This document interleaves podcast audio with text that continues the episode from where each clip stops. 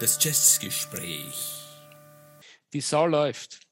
Die Sau läuft. Dann können wir unsere Gäste schon begrüßen. Also wir ja. haben noch keine Gäste, wir haben nur Zuhörer und Zuhörerinnen, hoffentlich. Genau. Liebe alle, schönen Abend, schönen guten Tag, schönen guten Morgen, wann auch immer ihr uns hört. Das ist ja. der Podcast von Dieter und Stefan. Und ja. wir treffen uns wieder zum Jazzgespräch. Und Dieter, du sagst uns, worum es heute geht. Zunächst einmal sage ich auch Hallo, ihr lieben Leute, nachdem ich, bereits dreimal da blöd Ja hineingesagt habe. Ähm, schönen guten Abend, schönen guten Morgen, schönen guten Mittag, schönen guten irgendwas. Heute geht es um ein äh, Thema, das mir sehr am Herzen liegt. Auch das habe ich bereits wahrscheinlich äh, bis jetzt 20 Mal gesagt, weil mir scheinbar alle Jazz-Themen am Herzen liegen.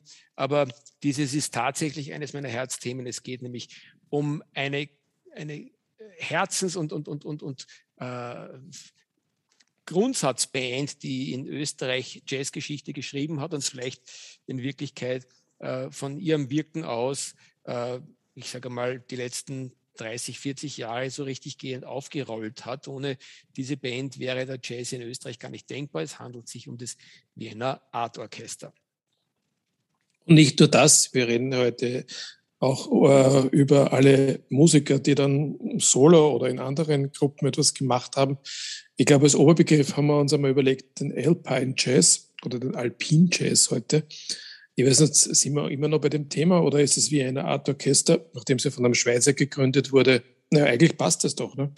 Weil die Alpen gibt es in der Schweiz auch. Also das mit dem Alpine Jazz würde ich insofern korrigieren wollen, weil äh, Alpine Jazz ist dann fast schon wieder eine Untergruppe äh, von Dingen, die einzelne Mitglieder des Vienna Art Orchesters und andere ähm, österreichische Jazzbands gemacht haben. Also vergessen wir doch vielleicht den Begriff gleich wieder mal. Aber du hast vollkommen recht, äh, super spannend, dass eigentlich das Vienna Art Orchester als, als äh, den großen Kompositeur, Arrangeur, äh, Leader der Gruppe einen Schweizer hat, nämlich den Matthias Rueck. Genau. Ähm, du hast mir eine große Liste aufgetragen, äh, die ich mir anhören musste oder konnte, durfte ähm, in Vorbereitung dieses Gesprächs.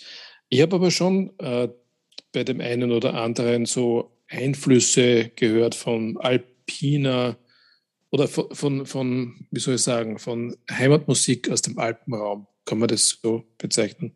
Unbedingt, auf jeden Fall. Nur wie gesagt, das ist, glaube ich, so eine spezielle Geschichte, dass wir das vielleicht heute gar nicht allzu tief betrachten sollten. Denn ich denke, dass ähm, das, was das Wiener Art Orchester, wenn man jetzt mal von den ganzen Leuten, die das Ganze äh, betrieben haben, absieht äh, und du mir die Frage stellen würdest, was ist so richtig das, was das Wiener Art Orchester, abgesehen davon, dass es Big Band Sound im weitesten Sinne ist, auszeichnet, das ist dieser idiomatische Aber dann stelle ich dir die Frage, Idiomatisch, das muss man jetzt erklären.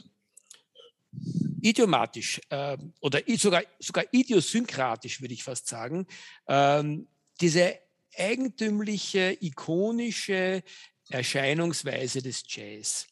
Ähm, irgendwie hat das Wiener Art Orchester geschafft, einen Big Band Sound zu schaffen, der äh, sicher von keiner anderen äh, Big Band äh, des, äh, der Jazzgeschichte äh, so erlebbar wäre. Oder umgekehrt gesagt, wenn man es hört, dann weiß man meistens sofort, das ist wie eine Art Orchester.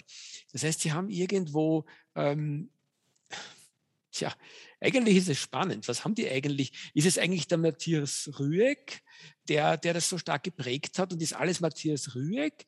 Oder ist, ist einfach vieles Wolfgang Puschnik, der auch eine ganz, ganz wichtige Figur gewesen ist im Wiener Art Orchester? Oder ist es sehr wohl doch, wie du eigentlich gesagt hast, und ich muss mich dann sozusagen Lügen strafen, Alpine Jazz, dieses eigentümliche, was da in den Alpen äh, generiert wird, weil es ist ja doch sehr stark Schweizer, österreichisch und deutscher äh, Provenienz, was da passiert.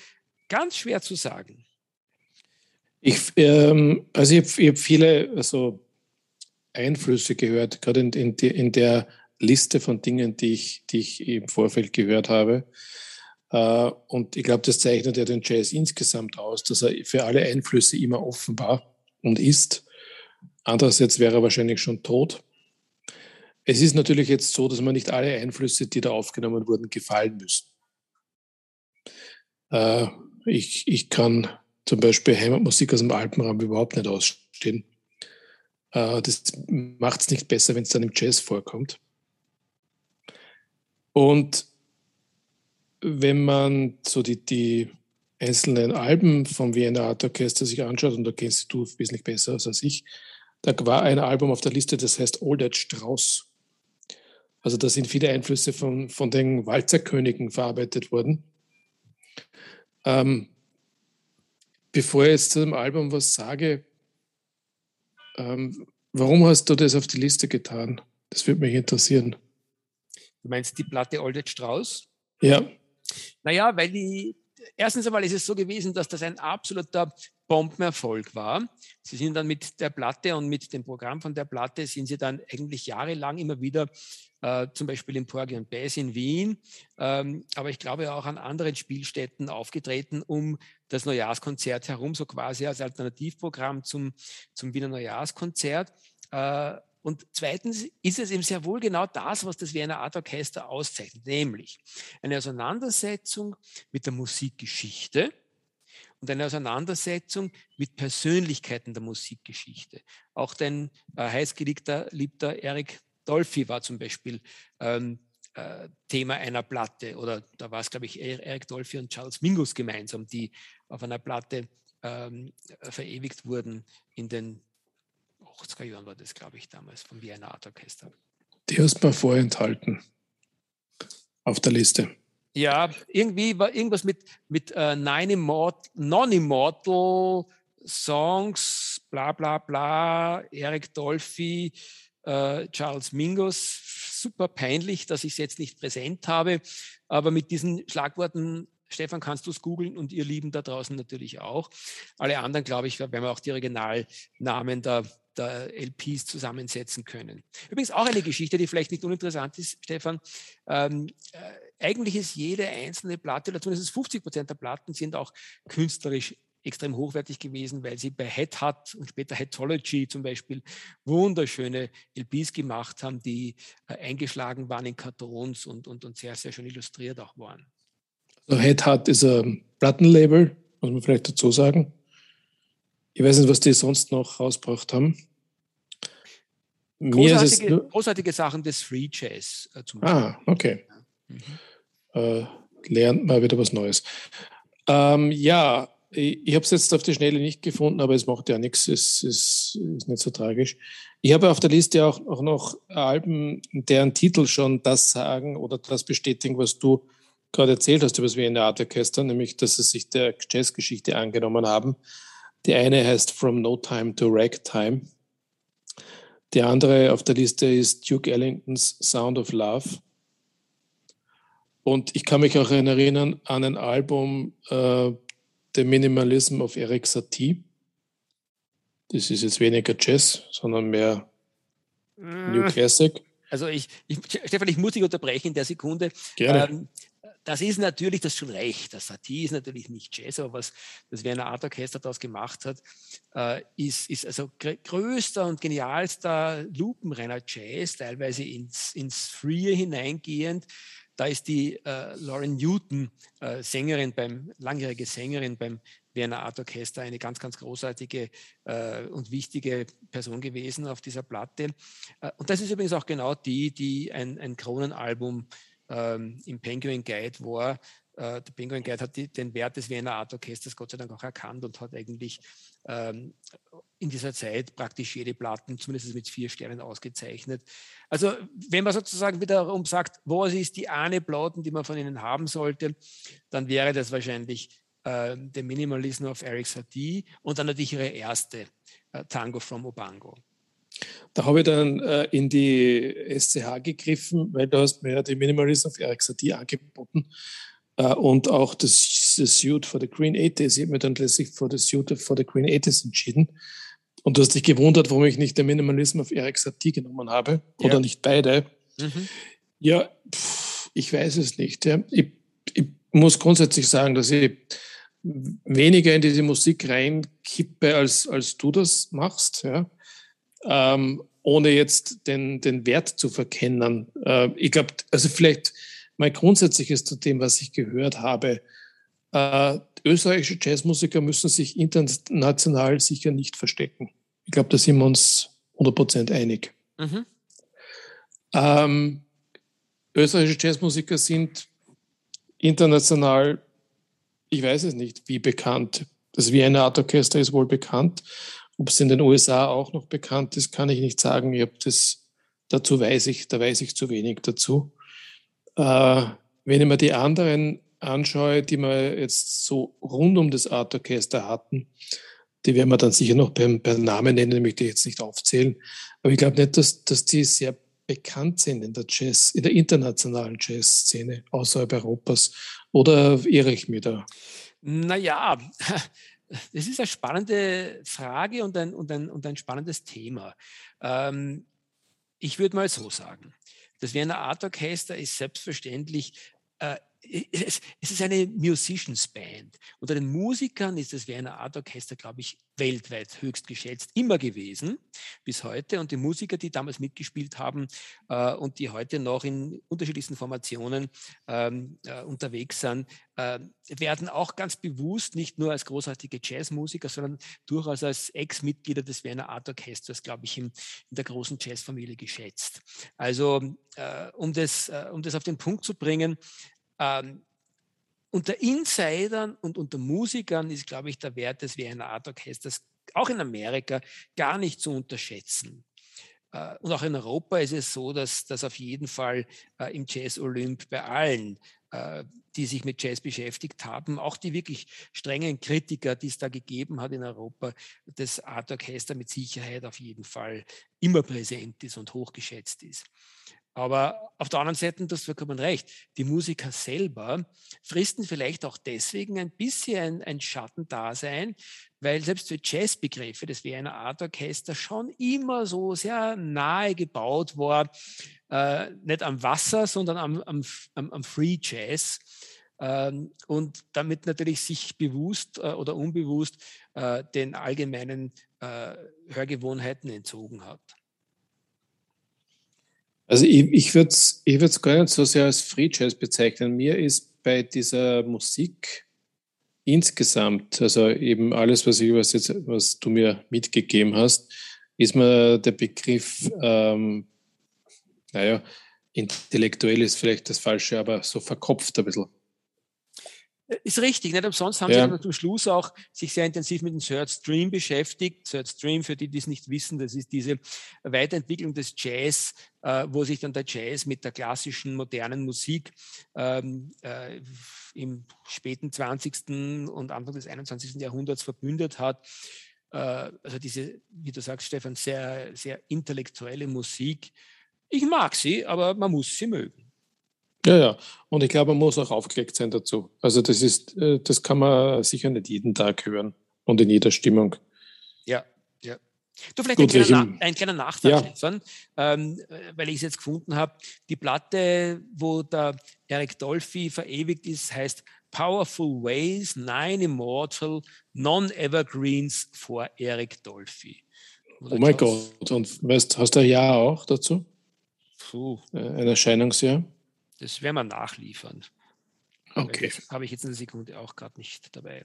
Und wo der Charlie Mingus da hineinspielen soll, weiß ich jetzt ehrlich gesagt auch nicht. Ich glaube, es gibt ein zweites Album, das sie rausgebracht haben, ähm, wo dann der Charles Mingus und, ja, wer war denn da noch dabei? Ich weiß es nicht, wer verewigt wurde. Die haben ja wirklich auch ganz, ganz viel gemacht. Übrigens 1997 ist das mhm. ähm, äh, Veröffentlichungsdatum von und, ist erschienen auf Verve Records. Zumindest ist es jetzt im Internet zu finden unter Verve Records. Also es gibt eine eigene Homepage vom Wiener Art Orchester. Äh, und da ist auch die Diskografie drauf. Äh, also ich habe jetzt gerade die 80er Jahre, es ist, es ist in, in jedem Jahr der 80er Jahre mindestens ein Album erschienen. Also die Produktivität war sehr, sehr hoch. Sehr, sehr hoch. Und es war auch so, dass, dass es damals nicht nur eine Ehre war, äh, für jeden österreichischen Jazzmusiker im Werner Art Orchester zu spielen, sondern dass sie sich die geradezu äh, gerissen haben und gerauft haben, darum dabei zu sein. Daher waren die so extrem produktiv, weil noch mehr als es Platten damals gegeben hat, sind die in der Zeit in den 80er Jahren äh, und in den 90er Jahren auch aufgetreten, was dann leider Gottes später sich sträflich ins Gegenteil verkehrt hat und ähm, dann am Ende des Tages im Jahr 2010 auch zum Ende geführt hat, weil es einfach, äh, es war dann die Zeit auch der Wirtschaftskrise, äh, noch 2008. Äh, Lehman Brothers hat nicht nur die Banken runtergerissen, sondern natürlich auch ähm, die anspruchsvollere Kultur und ebenso großartige Bands wie das Werner Art Orchestra, die dann eben 2010 aufgehört haben. Der Matthias Rück hat das Ende äh, des ähm, Werner Art Orchesters erklärt. Und vorher sind die eben nicht nur auf Platten super produktiv gewesen, sondern auch äh, bei ganz, ganz vielen Live-Aufnahmen, die teilweise auch eben auf Platten mitgeschnitten wurden. Äh, ich habe das Album gefunden übrigens, äh, Dolphy war 1997. Ah, es, okay. Und es gibt aber in den 90er Jahren eben ein, ein anderes Album, das hast du wahrscheinlich gemeint, The Original Charts of Charles Mingus and Duke Ellington drei Jahre ja, früher. Ja, genau, genau, genau. Genau, ja. Sag einmal, kriegt man denn die Alben überhaupt noch? Hast du das recherchiert?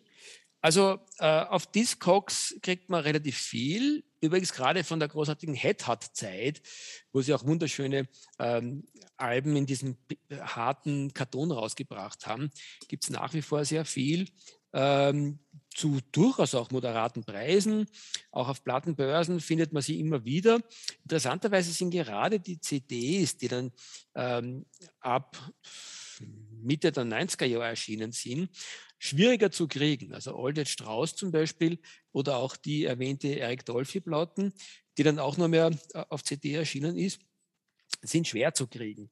Also äh, das Wiener Art Orchester äh, ist äh, was auch ein bisschen für die Qualität spricht, inzwischen wirklich offensichtlich sehr, sehr gut verkauft. Äh, und nachdem eben aufgrund des Endes des Wiener Art Orchesters im Jahr 2010 ähm, auch keine Auftritte mehr sind und keine äh, Platten mehr nachproduziert werden, weder auf CD noch auf Vinyl, äh, scheint der Markt jetzt zusehends mehr leer gekauft zu werden. Also Leute, schlagt's zu. Stefan, wenn du noch irgendwas haben möchtest, jetzt kriegt man zwischen 20 und 30 Euro wahrscheinlich diese wunderschönen Doppelalben von Head äh, noch irgendwo äh, zu kaufen. Bald wird es nichts mehr geben, fürchte ich. Ja, darüber reden wir dann off Records. was weißt du denn, was der Matthias äh, Ruhig dann seither macht? Also äh, der Matthias Ruhig ist in unterschiedlichsten äh, Projekten äh, tätig. Ich habe ihn äh, vor einigen Monaten, vor, vor, vielen Monaten muss man sagen, im Porgi gesehen mit einer österreichischen Sängerin, mit einem Projekt. Äh, der macht nach wie vor so richtige Konzeptprojekte, wo, wo ein Musiker äh, aus der Historie quasi mit einem mit interessanten jungen Jazzerinnen und Jazzern dann sozusagen quasi durch seine persönliche äh, Matthias Rüegg-Welt gezogen wird. Ähm, naja, ganz ehrlich, äh, brauche ich alles nicht, was er seitdem getan hat. Und auch das, was er gemacht hat, bevor er äh, geradezu eruptiv im 77er Jahr hat übrigens auch was zu tun mit dem Jazzfestival Saalfelden. Die sind nämlich dort äh, fast als Spaßformation, glaube ich, aufgetreten. Und da ist es dann schlagartig losgegangen. Und was er vorher gemacht hat, in den diversesten äh, kleinen Jazzbars, die es in der Zeit gegeben hat, äh, wo noch sozusagen quasi so ein bisschen die Hans-Koller-Zeit und, und Zeitgenossen ähm, großartiger, aber anderer Jazz äh, Wien geprägt hat, in den, in den Spelunken, in den Kellern. Äh, und da ist auch dann äh, im Gefolge davon in den frühen 70er Jahren der Matthias Rüegg aufgetreten als Pianist. Und äh, ich denke, was ich so irgendwo mir ein bisschen so im Internet angeschaut habe und gehört habe, das ist ähnlich, wie soll ich sagen, unspannend gewesen wie die Dinge, die er nach dem Wiener Art Orchester gemacht hat umso mehr muss man sagen, was für eine glückselige Zeit diese 30 Jahre, so rund über den Daumen gepeilt, sogar fast 40 Jahre, wo sich diese interessante, dieses interessante Konglomerat zusammengefunden hat. Ein Schweizer, der hauptsächlich österreichische Musiker und dann auch ein paar Schweizer Musiker, deutsche Musiker, dann ein paar andere internationale Musiker, aber doch der Kern war ein Österreicher und das eine Fittiche genommen hat. Und der Mastermind war, das ist absolut, war nicht nur seine Arrangements, sondern auch ganz, ganz viele Kompositionen von ihm. Und äh, das ist großartig gewesen. Aber ohne das Wiener Art Orchester, muss ich da ganz ehrlich sagen, würde er in der, der Jazzgeschichte wahrscheinlich nicht wirklich an vorderster Front vorkommen. Aber wenn man die, die Besetzung des Wiener Art Orchester anschaut, oder die diversen Besetzungen und diversen Mitspieler, da gibt es eigentlich äh, keinen österreichischen Jazzmusiker, der da nicht mitgespielt hätte mal. Es ist, man muss sagen, es ist wirklich, es ist fast schwer, nicht dabei gewesen zu sein. Richtig, ja. Äh, wobei, das klingt jetzt, das klingt jetzt äh, sehr degutant. Äh, es ja. sind großartige Musiker gewesen äh, und es gibt ganz, ganz viele großartige Jazzmusiker in Österreich, die nicht mitgespielt haben. Aber, aber ich sage mal so, von, von, von vielen meiner großen Favorites waren alle irgendwann einmal, nämlich nicht nur meiner, sondern ich weiß es auch deiner, waren alle irgendwann einmal dabei. Wir fallen jetzt gleich mal spontan unser sehr geschätzter ähm, Thomas Gansch ein, der auch in der späten Formation dabei war. Es gibt sogar äh, Musiker, die nicht unbedingt dem Jazz zuzuordnen sind. Ich habe sehr dabei Vocals Male, unter anderem den Willi Resetaritz und den Ronny Urini. Ja, lustig, lustig. Siehst du, das, das, damit überrascht du mich jetzt gerade, dass der Willi Resetaritz dabei war und der Ronny Urini. Hätte ich jetzt auch nicht gewusst. Ähm, äh, ich, ich würde sagen, ähm, um dieses riesige Konglomerat von Musikern, die über die Jahrzehnte dabei waren, ein bisschen einzugrenzen, sage ich dir jetzt meine drei, vier, fünf Musiker, von denen ich glaube, dass sie so richtig den Grundstock des Wiener Art Orchesters gebildet haben und vielleicht auch und über die waren. Und über die wir dann wahrscheinlich auch weiterreden. Ne? Wahrscheinlich weiterreden werden, ja. Genau, okay. Die, die, die, Reihe ist dann wahrscheinlich fortsetzbar, aber ich sag mal, im klassischen Orchester ist wahrscheinlich allen voran äh, der der Wolfgang Puschnik. Das ist Saxophon. Ähm, äh, der ist mit Sicherheit, so ich soll sagen, das, äh, neben dem, dem Matthias Rueck wirklich der prägende Faktor über viele, viele Jahrzehnte gewesen. Ähm, und und, und äh, wenn man seine Platten hört, dann hört man auch ganz, ganz stark den prägenden Einfluss, den er aufs Wiener Art Orchester gemacht hat. Der zweite, übrigens das längste Mitglied im Wiener Art Orchester, ist der Harry Sokal schwer unterschätzt, hat ein ganz, ganz großes Projekt, äh, äh, viele Projekte, aber eines, das, ich, das mir sehr, sehr ans Herz gewachsen ist, die Part, auch mit größtenteils Wiener Art Orchester Musikern mit großartiger Musik. Also das wären einmal sozusagen schon mal zwei aus dem Herrn. Dem spielt, spielt welches Instrument? Auch Saxophon. Ich glaube, der, der Sokal ist, ist, ist, ist vor allem Altsaxophon und der, ähm, der Buschnick ist Tenorsaxophon. Mhm. würde mir am, am, an der Trompete äh, einfallen, der großartige Bumi Vieren, leider Gottes viel zu früh verstorben, der vor allem in den 70er und Anfang der 80er Jahre das Wiener Art Orchester auf der Trompete wirklich äh, stilprägend äh, beeinflusst hat. Und der Herbert Joos, ein deutscher Musiker, äh, der eigentlich auch äh, ohne das Wiener Art Orchester eigentlich gar nicht denkbar ist und das Wiener Art Orchester ohnehin auch nicht denkbar ist. Das wären schon mal so ganz, ganz wichtige Musiker.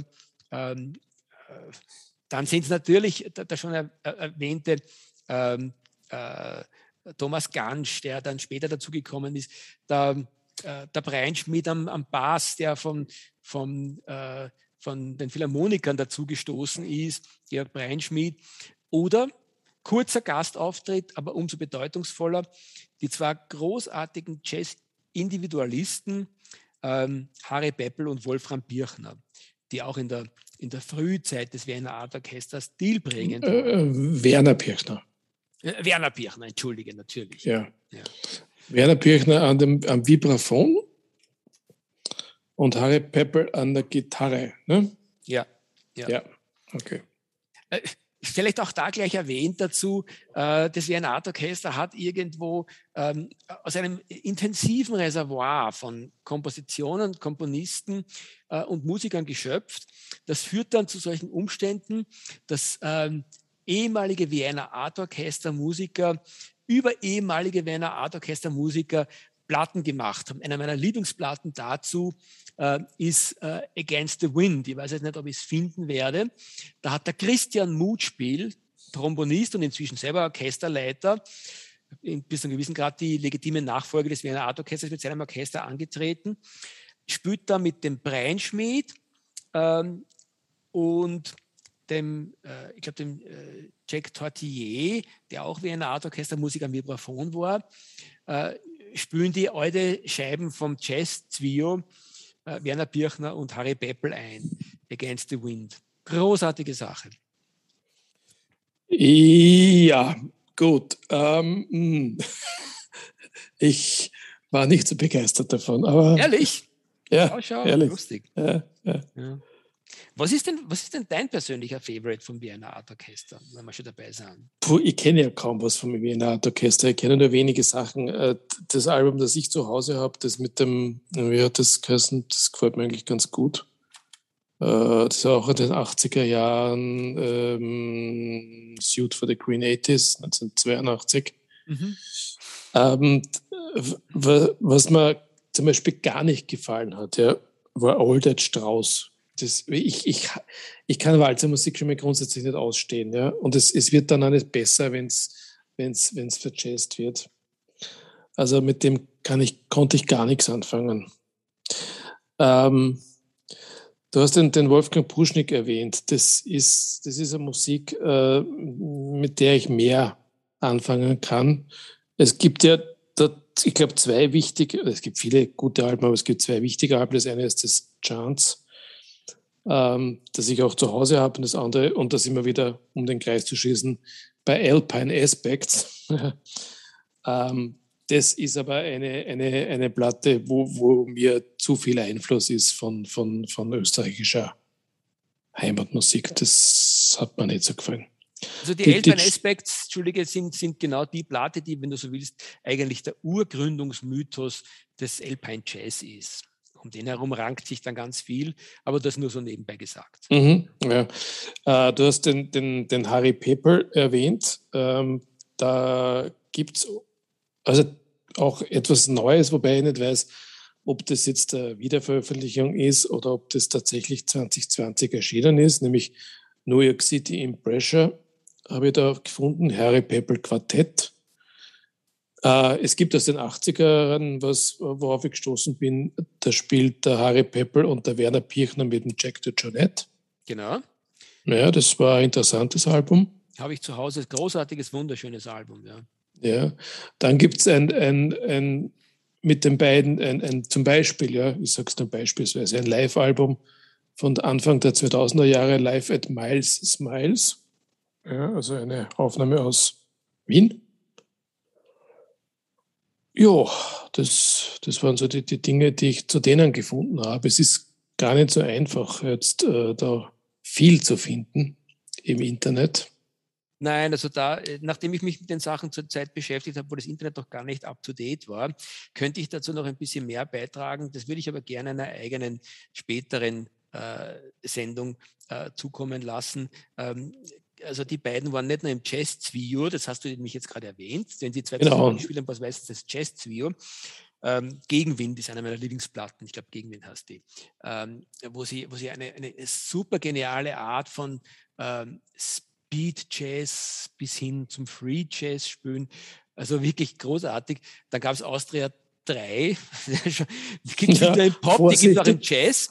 Vorsicht, ähm, ja. Äh, wo sie, glaube ich, mit Adelhard Reudinger spülen. Also, die haben, und dann die von dir erwähnte Platte mit dem Jack de Jonette, die sind also damals ganz, ganz äh, aktiv gewesen, Ende der 70er Jahre und haben großartige Sachen gemacht, die man heutzutage wirklich praktisch kaum mehr kriegt und auch im Internet schwer findet.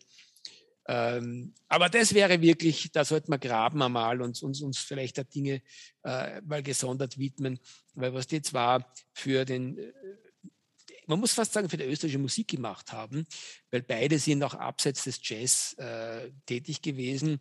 Äh, Wer es nicht weiß, der Werner Birchner hat ja äh, die, die letzten Ö1, äh, die, also die jetzt nicht mehr gespielten. Inzwischen ist, ist ein Wiener Art Orchester Musiker sein Nachfolger geworden und die heutigen äh, Ö1-Jingles sind vom, vom Christian Mutspiel mit seinem Orchester und die letzten waren vom Werner Birchner. Aha. Es ist allerdings zu befürchten, dass die Auflagen äh, sehr, sehr klein sind und es deswegen äh, gesondert schwierig ist, etwas am Second-Hand-Markt zu kriegen, oder? Ja, ja, also das ist, ähm, äh, das ist äh, ganz richtig, äh, sogar im CD-Bereich inzwischen ein Problem.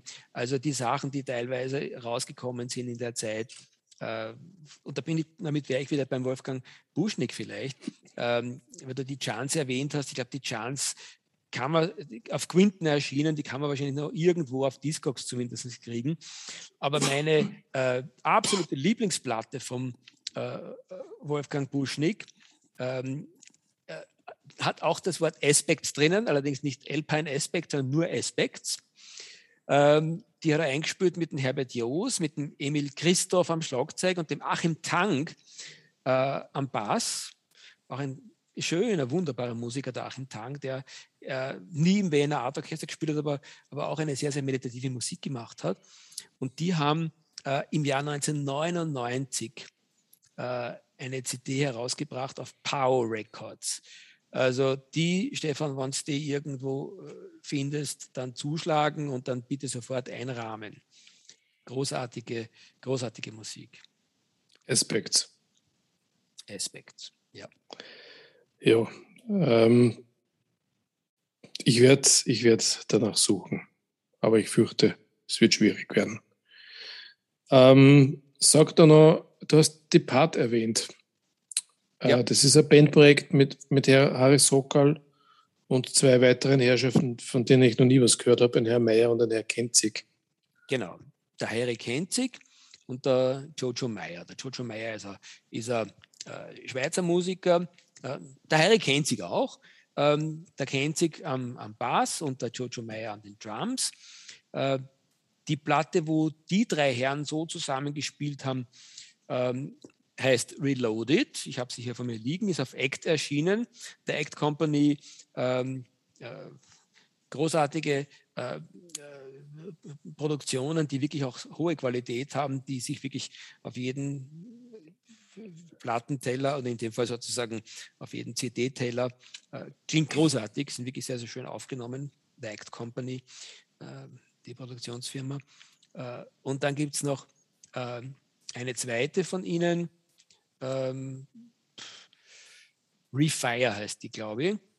Da müsst ihr aber auch nachschauen. Da spürt er nämlich der Harry Sokal ähm, mit zwei anderen äh, Musikern, wovon einer davon auch äh, wiederum ein Wiener Art Orchester Musiker war. Äh, muss ich jetzt aber mal kurz passen, kann ich nicht genau sagen, wer da noch mitspielt. Vielleicht finden wir es im Laufe der Sendung noch. Beides jedenfalls CDs, die man noch kriegt und beide CDs, die die also schwerst in Ordnung sind und großen, großen Spaß machen. Anfang der ja, 2000er Jahre, glaube ich, äh, beide äh, erschienen. Du hast äh, zu Beginn erwähnt, dass ähm, der, der, österreichische Jazz ohne das Wiener Art Orchester nicht denkbar wäre. Das äh, klingt natürlich fast so, als gäbe es vor dem Wiener, Wiener Art Orchester keinen österreichischen Jazz. Ich weiß, dass du das nicht damit ausdrücken wolltest. Äh, aber jetzt, wenn wir mit dem Vienna Art Orchester starten, ich habe gesehen, dass die erste Veröffentlichung war 1978. Ähm, können wir noch kurz einen Blick auf die, also zumindest auf die 70er Jahre werfen in Österreich? Weil wenn wir jetzt weiter zurückgehen, werden wir wahrscheinlich die, die Sendung sprengen. Aber kannst du uns über die 70er Jahre noch irgendwas erzählen, was in Österreich relevant war der, in der, in der Jazz-Szene?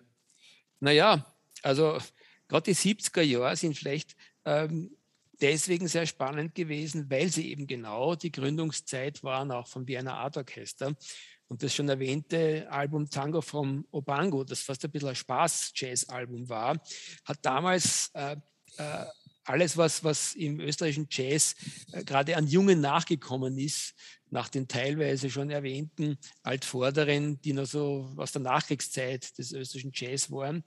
Äh, da haben sich dann, hat sich gerade die nächste Generation äh, durchgesetzt äh, und ist genau mit dem Wiener Art Orchester stilprägend geworden. Und das waren dann eben äh, so Leute wie, äh, wie der Wolfgang Buschnick der, äh, am Saxophon, der Harry Sokal am, am Saxophon, der Bumi Fian, ähm, der Roman Schwaller, glaube ich, ist da dabei gewesen. Ähm, äh, weiß jetzt nicht einmal, was der für, für äh, Musikinstrument gespielt hat. Ähm, also äh, da ist gerade so ein, ein, ein, ein, ein, ein Aufbruch in Österreich spürbar gewesen. So nach den, den wüden äh, 68ern, Flower Power Bewegung war vorbei und irgendwo ist die Frage gewesen, wie geht es jetzt weiter? Die große Desillusionierung, die, die große Revolution äh, hat sich irgendwo nicht ereignet oder ist im Sand verlaufen nach den diversesten äh, Dingen, die ein bisschen in die Hosen gegangen sind äh, wie zum Beispiel das Uni-Shit-In oder andere Sachen, wo wir drauf kommen, ist also mit reinem Protest an sich, kommt man auch nicht weiter. Und dann hat es ein bisschen so, auch in der Kultur ist mein Eindruck gewesen, äh, bevor es dann wirklich ganz, ganz bunt losgegangen ist in den 80er Jahren, hat es in den 70er Jahren so eine Orientierungsphase gegeben. Und da sind dann diverseste Sachen in Österreich passiert, ähm, wo auch im Jazz eine Initialzündung war. Und da komme ich wieder zurück auf das schon erwähnte Jazzfestival Salfelden, das in der so Mitte der 70er das erste Mal stattgefunden hat. Und da war auch eine der maßgeblichen äh, österreichischen Formationen, die fast geradezu sozusagen sich zusammengefunden hat für dieses Festival, das Wiener Art Orchester unter äh, dem Matthias Rück. Mhm. Ja.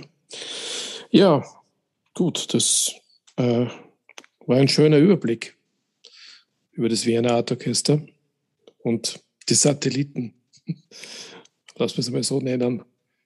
Ich glaube, damit hätten wir die heutige Sendung beendet, oder?